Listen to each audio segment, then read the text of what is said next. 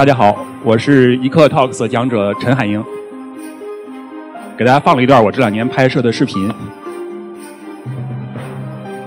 通过视频呢，大家对我的第一印象可能是个充满艺术气息的摄影师，但实际上我是一个标准的理工男，毕业于清华大学电子工程系，目前从事的也是工程技术行业。多年的理工科训练，让我能够把科技和理性与摄影相结合，创造更美、更震撼的画面。这让我成为了国内唯一一个为美国《Science》杂志拍摄封面的摄影师，同时也是科学摄影的倡导者。我们所倡导的科学摄影，不仅需要艺术的美感，还需要精密的计算和科学的灵感。从刚才那段视频里，我们看到日月星辰都在不断的变化。这种变化呢，我们的古人就很早注意到了。两千年前，我们在《易经》里就写：“观乎天文，以察时变。”看日月星辰的运动，来去判断季节的变化，是吧？那么宇宙万物都是变化的，但是如果我们能掌握了宇宙万物的运行规律，如果我们能用这种不变的规律去把握这些变的日月星辰万物，那我觉得我们就能拍摄到和欣赏到非常漂亮的各种影像。首先呢，想请大家看一张照片那么这张照片呢，就是我们长安街远方的悬日，呃，我在一三年拍摄的，也也很可能是呢国内第一张这种城市悬日的照片很多人都问我，哎呀，陈老师，我也想拍这张照片啊，你能不能告诉我们怎么拍的？不好意思，现在我告诉你，你也拍不到。为什么？拍摄长安街悬日的照片每年只有两个时间可以，就是每年的春分和秋分。为什么这样呢？我们知道长安街是东西向的，是吧？正东正西的。我们每天也说太阳都从东方升起，西方落下。其实呢，每年只有两天，春分和秋分，太阳是从正东升起，正西落下的。那么其他时间是个什么状况？再看一张图，在夏至的时候，太阳是从东北方向升起的，从西北方向落下。那么整个夏天这半年，太阳的升和落都偏北，啊，当然这是对咱们北京来说。冬天的半年呢，太阳的升落都偏南，所以只有在春分、秋分这两天，太阳是从正东升起，正西落下，我们才能在正东西向的长安街拍摄到这种悬日。我们看一张图，这是把太阳在一年的每天十二点钟的位置拍摄下来。啊，这个照片比较早了。这个照片是九九年在乌克兰啊，乌克兰的一位摄影师拍摄的。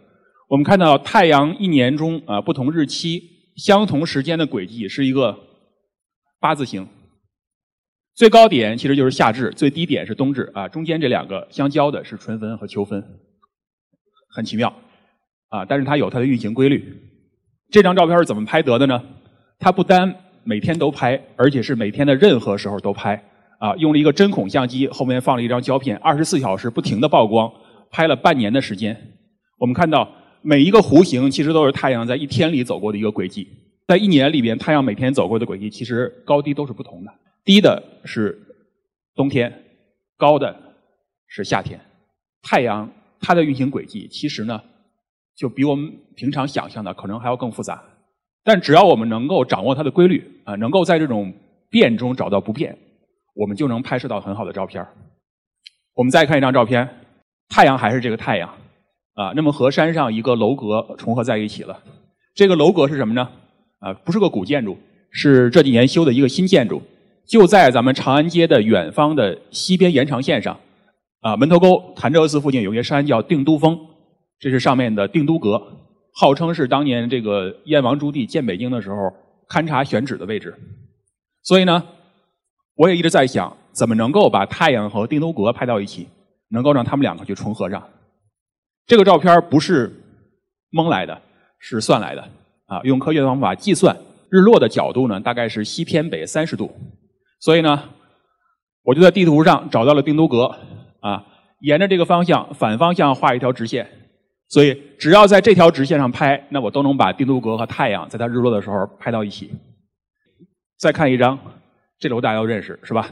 那么想把盘古这个楼和太阳拍在一起，呃，也不是太简单。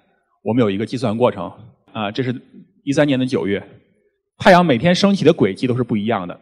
我们看它一天比一天升起的靠南，所以我们试拍了两次之后呢，推断一下，哦，太阳在这一天大概在这个位置就能和盘古重叠到一起，所以呢，就顺利的拍摄到了这张的盘古衔日。这张照片是前年的《中国国家地理》的一期封面。为什么人显得这么小，太阳显得这么大？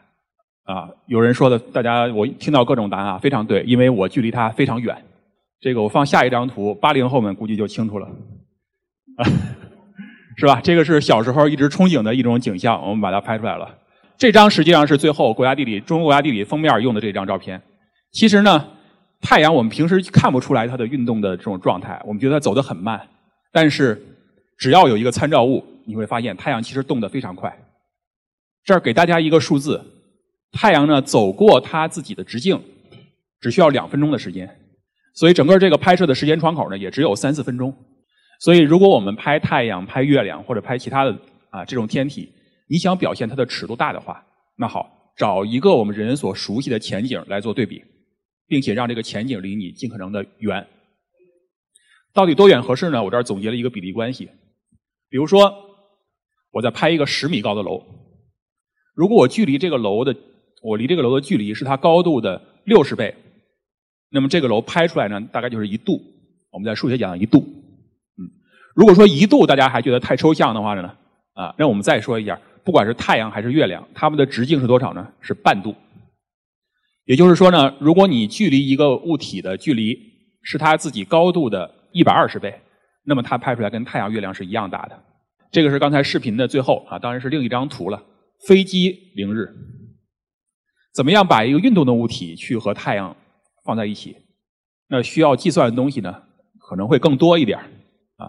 比如说，我们要计算这个飞机的航线啊，计算飞机的高度等等，做很多很多计算。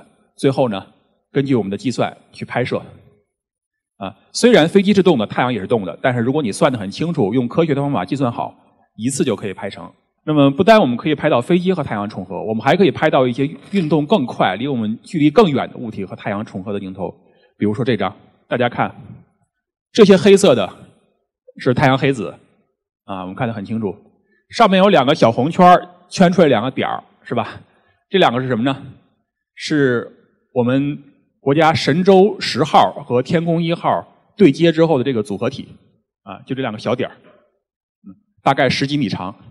这个呢是根据当时呃北京天文馆一些专业人士的预报啊，某时某地我们能够看到国际空间站从太阳前面飞过去啊，根据这个时间我们守株待兔拍摄的，所以有这种科学的指导呢，那我们就能够在各种变里面去抓住不变，去拍到我们想拍的东西。再给大家分享几张和太阳有关的照片，这张呢。是去年三月啊，我到北极去拍摄一次发生在北极的日全食的照片啊，为什么要去北极啊？因为这次日全食呢，只有北极能看到啊。日全食是非常罕见的。告诉大家一个科学研究结果，就是对地球上的一个固定的位置而言，我们要多长时间才能看到一次日全食呢？平均四百年。北京这个地方，咱们如果再看一次日全食，大概应该是要二零三五年。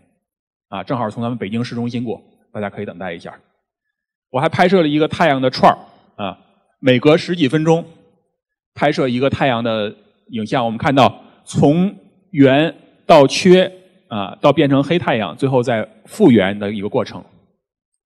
下边这个城市啊，这其实是个城市，就是全世界最北的城市朗伊尔城啊。这个它在全世界最北的有人类生存的岛叫斯瓦尔巴群岛上。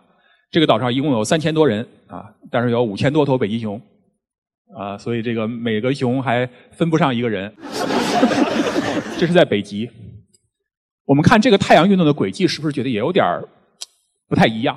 特别平是吧？这个位置呢，因为纬度非常非常高。再请大家看一张图片，这张照片呢是晚上十一点多拍的。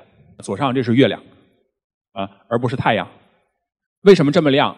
因为它是满月。满月的光其实是非常亮的，它比咱们天上最亮的恒星啊天狼星要亮三万倍，所以呢，我把它称为夜空中的统治者，这绝对是老大。月明星稀啊，所有的星星就都被它遮盖住了。但是因为它反射的是太阳的光，亮度又很高，所以我们看地面上的景物，我们看起来跟白天感觉是差不多的。月亮和太阳的一个非常重要的区别，就是它有这种圆缺变化。从月初啊，我们看不到月亮，到满月啊，最后到残月啊，形成这样一个变化。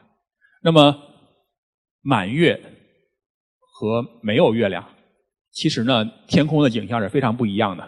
我们看左边这张，也是满月啊，星星非常稀少，地面很亮啊。这段长城就是咱们的这个金山岭到司马台的这段长城啊，大家可能能能认出来。天上其实有一颗彗星，右边这张呢就很明显啊，是一个无月夜啊。我们看天空的银河非常灿烂，这在满月时候是出不来的，而地面是黑了，为什么？完全没有被月光所照亮。月亮月相的变化呢，就带给我们比太阳多很多的意思。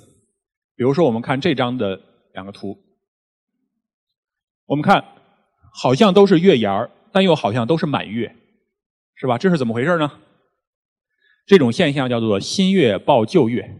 其实呢，它确实是新月啊，确实是月牙儿。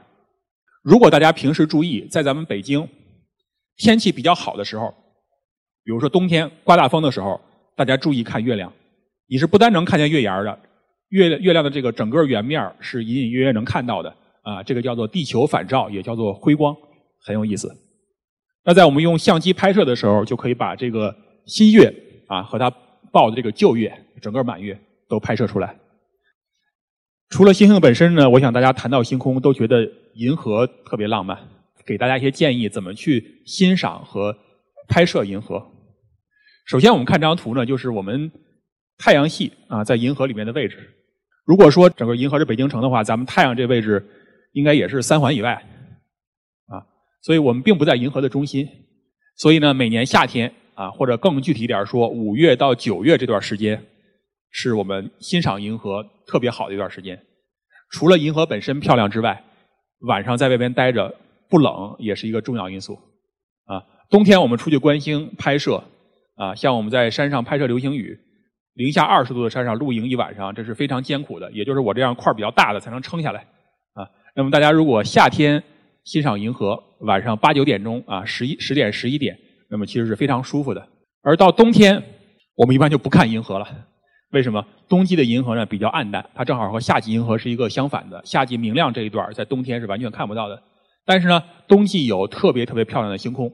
这个一年四季里面最璀璨的星空是我们在冬季能看到的。再给大家一个建议呢，就是我们看星空呢要往高处走。比如这张照片现在呢我们一说北京，很多人就提到雾霾，雾霾啊，这个好像已经成了北京的一个城市。说名片不太好，一个北京的一个城市符号了。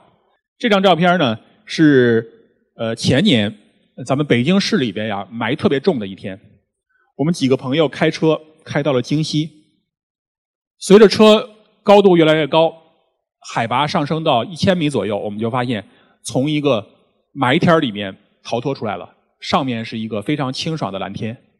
这说明什么呢？说明我们北京市这个雾霾的高度呢，它大概就在一个。一千米以下，啊，或者更准确，可能在五百到八百米以下的这样一个区间里面。因此呢，很多有霾的时候，其实上面是蓝天。只要你能够走得足够高，啊，那么我们是能够逃脱雾霾，看到蓝天的。需要去哪儿呢？首先，这个香山是不行的，啊，香山的最高的海拔是五百多米，有雾霾的时候，香山八大处这些都是避不开的。但京西、京北有大量的山，海拔在一千米以上。只要我们上到一千米，啊，雾霾就对你已经没有什么太大影响了。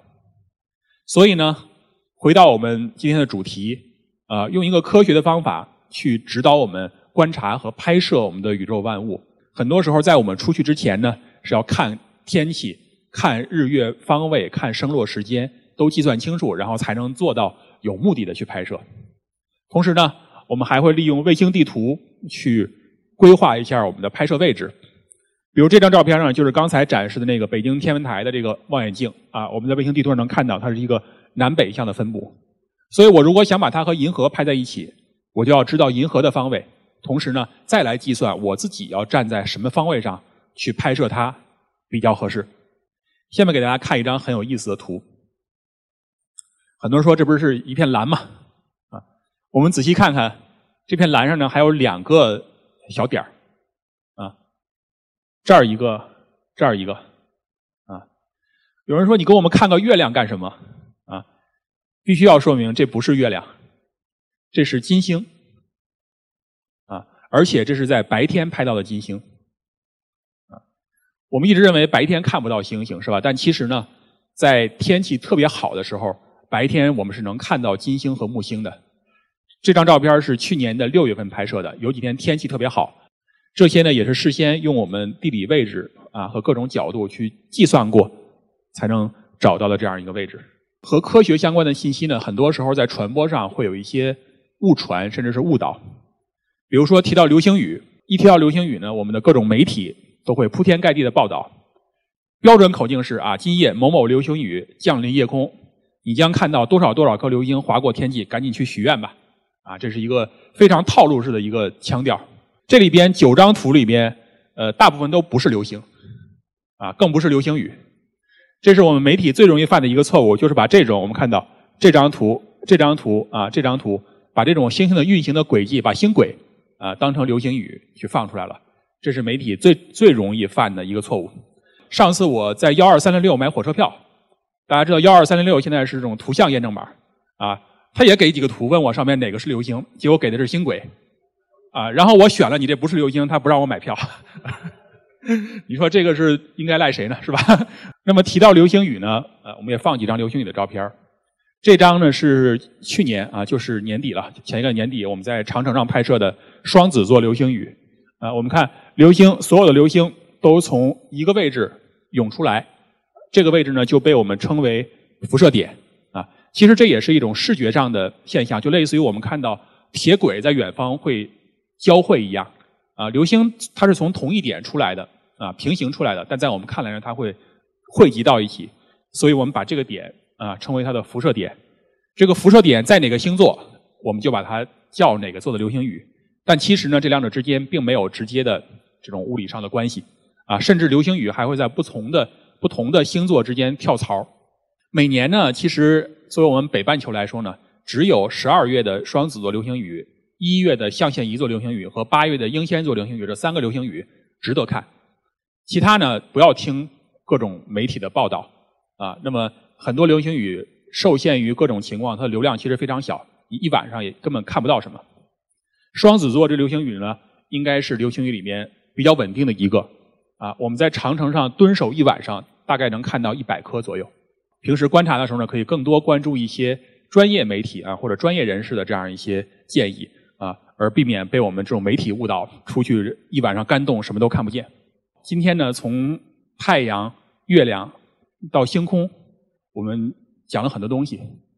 我觉得，嗯，很多人说呢，摄影也好，影像也好，属于艺术。但我呢，其实不是个艺术家，我是一个标准的理工男啊。能够拍到这些东西和大家分享呢，我觉得来自于一个。工程的方面的训练，或者来自于我们一种科学的方法，用我们不变的规律啊，去表现这种不断在变化的日月星辰，不断在变化的宇宙，我们能去更好的欣赏和捕捉它的美。谢谢大家。